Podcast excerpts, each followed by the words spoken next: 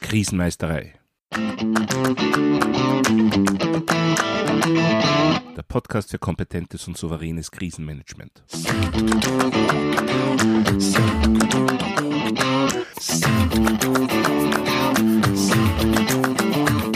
Hallo, ich bin Thomas Prinz von krisenmeisterei.at.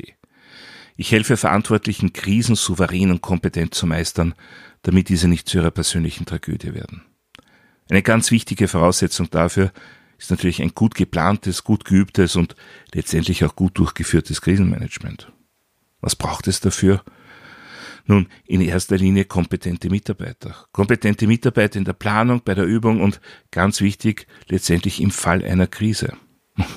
Genau da liegt aber oft das Problem, denn die klassische Annahme von vielen Unternehmen ist, meine Mitarbeiter stehen entsprechend meiner geplanten Kapazität zur Verfügung. Jederzeit immer rund um die Uhr. Das kann zu einem wirklichen Problem werden, gerade im Krisenmanagement. Denn was häufig vergessen, übersehen, nicht eingeplant wird, ist, dass die Ursachen vieler akuter Krisen meine Mitarbeiter letztendlich auch selbst zu Betroffenen machen. Natürlich, es gibt äh, Krisen, die zum Beispiel durch den Ausfall eines Lieferanten hervorgerufen werden. Dass ein Lieferant in Konkurs geht, dass es Lieferengpässe gibt. Ja, das ist im Regelfall kein privates Problem für den Mitarbeiter. Das heißt, da steht die betriebliche Bewältigung auch in den Gedanken, in den Emotionen, in den Gefühlen meiner Mitarbeiterinnen und Mitarbeiter im Vordergrund. Anders schaut es dann zum Beispiel aus, wenn die Ursache für meine Krise ein schwerer Sturmschaden ist, wenn ein Flächenbrand äh, das Unternehmen bedroht, wenn ein Erdbeben passiert ist, äh, wenn womöglich sogar aus dem Unternehmen selbst giftige Substanzen austreten, dann werden Mitarbeiter schnell zu Betroffenen. Und was für die Verfügbarkeit der Mitarbeiter womöglich noch schlimmer sein kann, ist wenn die eigene Familie betroffen ist. Dann stellt sich natürlich für jede Einzelnen, für jeden Einzelnen die Frage, was hat die höhere Priorität? Das Unternehmen oder meine Familie? Ja, und es ist klar, dass die Antwort dann sehr häufig die Familie ist. Nur zu verständlich. Eine übliche Annahme von Unternehmen ist allerdings, meine Mitarbeiter verhalten sich so, wie es im Krisenmanagementplan festgeschrieben steht, wie es in Notfallplänen festgeschrieben steht wie es auch immer wieder geübt wird, hoffentlich. Was ist aber, wenn jetzt meine Mitarbeiter Angst um ihr Leben haben? Oder häufig noch dramatisch in der Auswirkung, wenn sie Angst um das Leben ihrer Familie haben?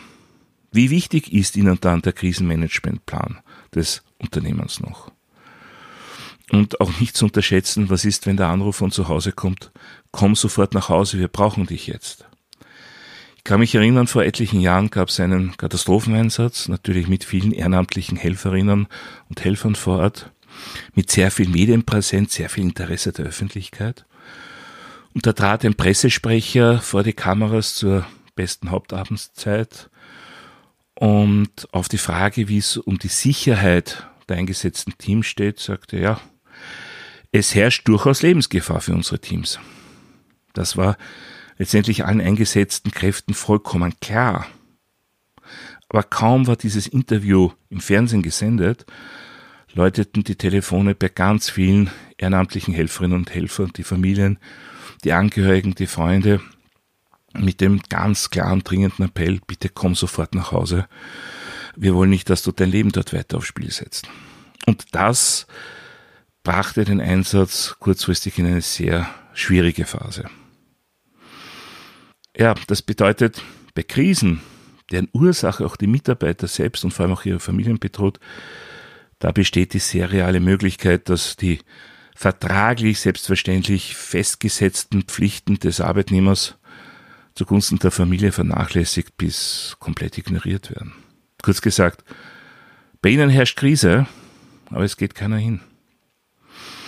Was kann man da dagegen tun? Nun, der Klassiker bei den Lösungsansätzen ist die dienstrechtliche Drohung. Also du hast auch in dieser oder jener Situation unbedingt einen Dienst anzutreten und mitzumachen und deine Aufgaben wahrzunehmen.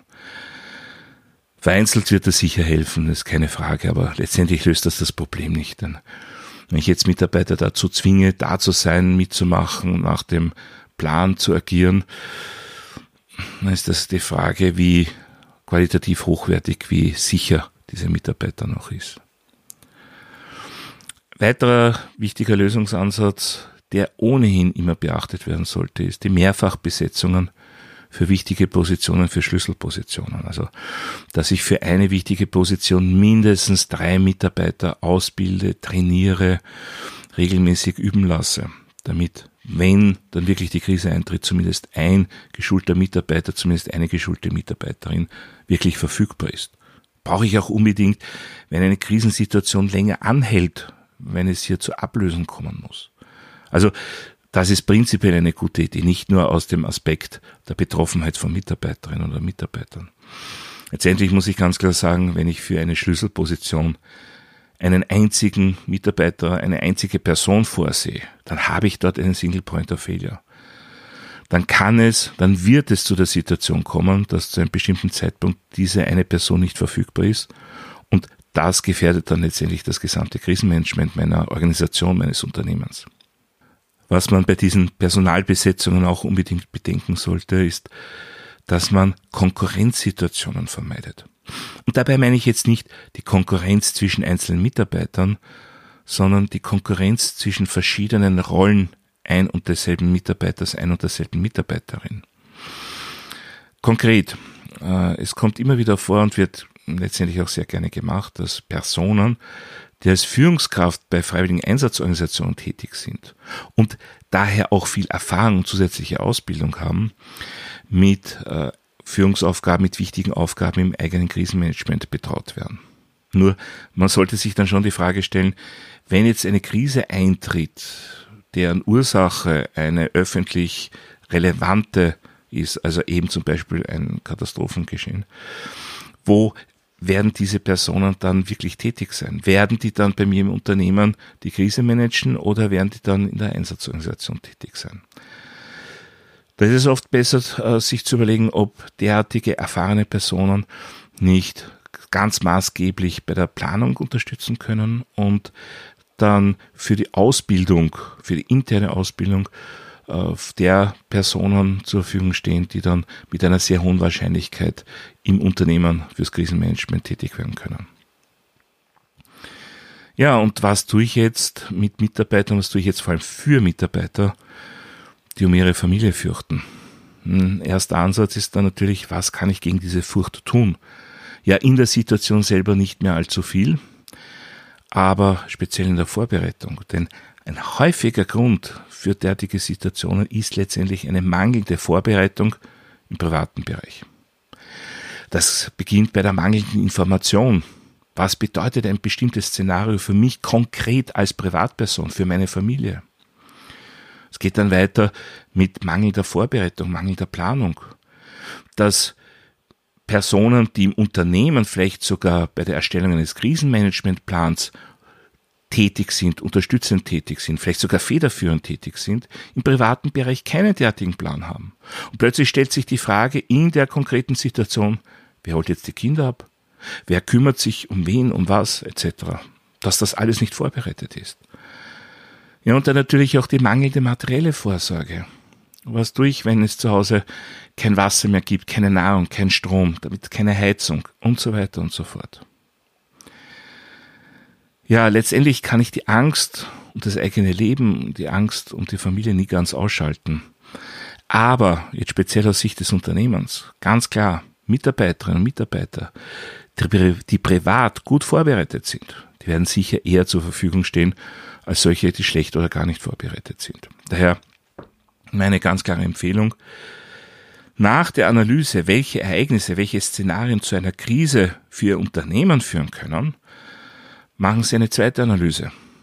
Wie weit führen diese Szenarien, diese Ereignisse zu einer Betroffenheit, zu einer Bedrohung für meine Mitarbeiter und deren nächsten Angehörigen? Und wenn eine derartige Bedrohung gegeben ist, dann machen Sie eine realistische Einschätzung. Wie viele Mitarbeiter, wie viele Mitarbeiterinnen werden dem Unternehmen in dieser Situation wirklich noch zur Verfügung stehen? Wer wird kommen? Wer wird da bleiben? Natürlich, wie gesagt, es gibt die Verlockung, dann eine vertragliche Bindung festzulegen und zu sagen, ja, ihr müsst auf jeden Fall kommen, aber wie gesagt, der tatsächliche Erfolg ist fraglich.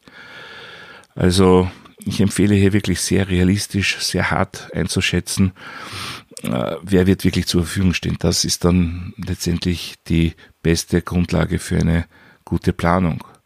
Es wird sich dann natürlich sofort die Frage stellen, wie kann ich diese Anzahl steigern? Äh, wie kann ich dafür sorgen, dass mehr Mitarbeiter zur Verfügung stehen, wenn es mit Zwang, wenn es mit äh, vertraglichen Bindungen alleine nicht geht.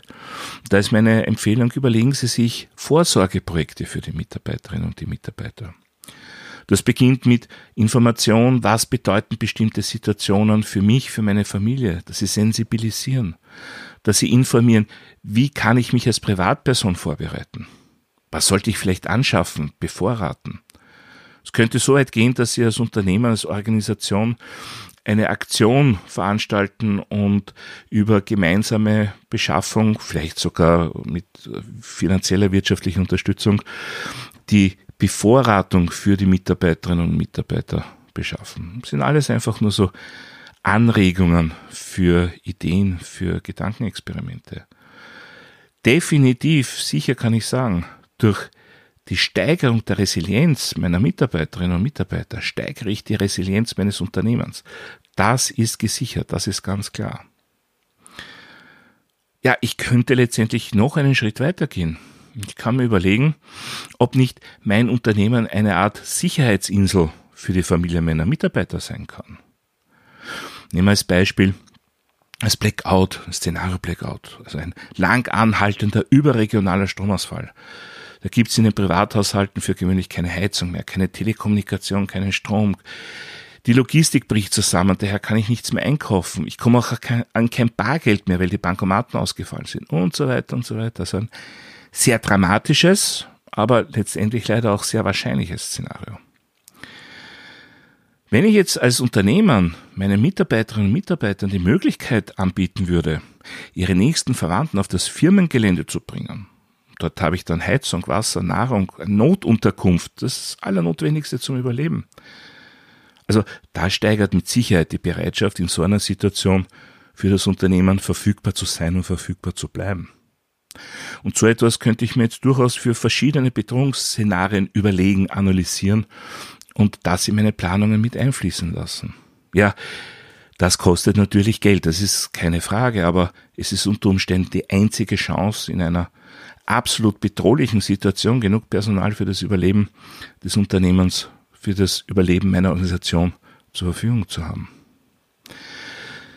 Sind solche Maßnahmen eine Garantie für ausreichend verfügbares Personal? Nein, Garantie sind sie natürlich nicht.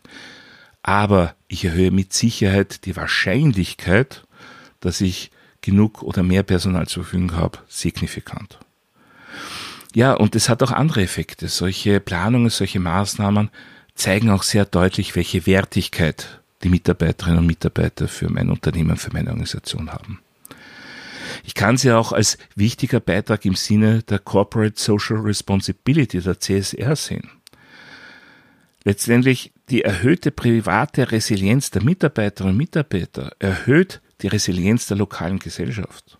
Und damit hätten derartige Aktivitäten derartiger Aktionen auf jeden Fall auch positive Auswirkungen auf das direkte Umfeld des Unternehmens. Ja, und es kann auch im Sinne des heute sehr aktuellen Employer Brandings eine wertvolle Unterstützung sein. Also meine klare Empfehlung, wenn es um die Planung der Verfügbarkeit der Mitarbeiterinnen und Mitarbeiter im Krisenfall geht. Nicht einfach Augen zu und durch, nicht mit einer automatischen Verfügbarkeit planen. Belügen Sie sich nicht selber.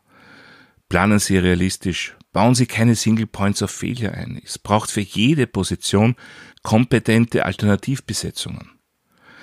Beziehen Sie Ihre Mitarbeiterinnen und Mitarbeiter in die Planungen ein, und zwar in ihrer Gesamtheit, also auch als private Personen mit privaten Bedürfnissen.